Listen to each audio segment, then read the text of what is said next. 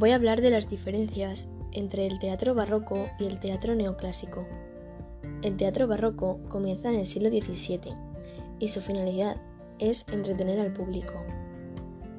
Va dirigida a todas las clases sociales y los temas son los celos, la religión y amor y honra como fuerzas que guían las actuaciones de los personajes.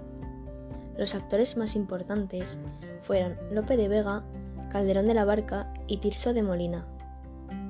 El lugar en el que se realizaban era el Corral de Molinos. Duraban muchísimas horas y había géneros menores, como Loa en el acto primero, Entremés, acto segundo, Jácara, acto tercero y Mojiganga.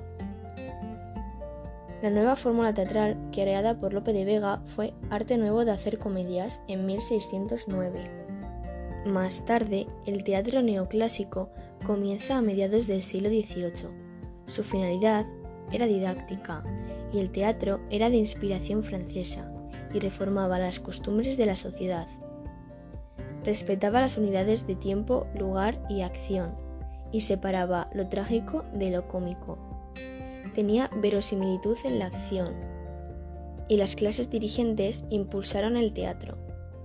La burguesía y las clases acomodadas acudían a ver estas obras se realizaban en los teatros de espacio cerrado, como el Teatro del Príncipe en Madrid.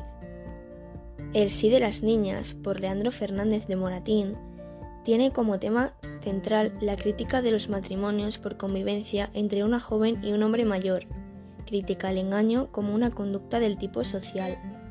Y García de la Huerta fue el autor de Raquel. Y por último, triunfaba lo racional en la vida de los hombres.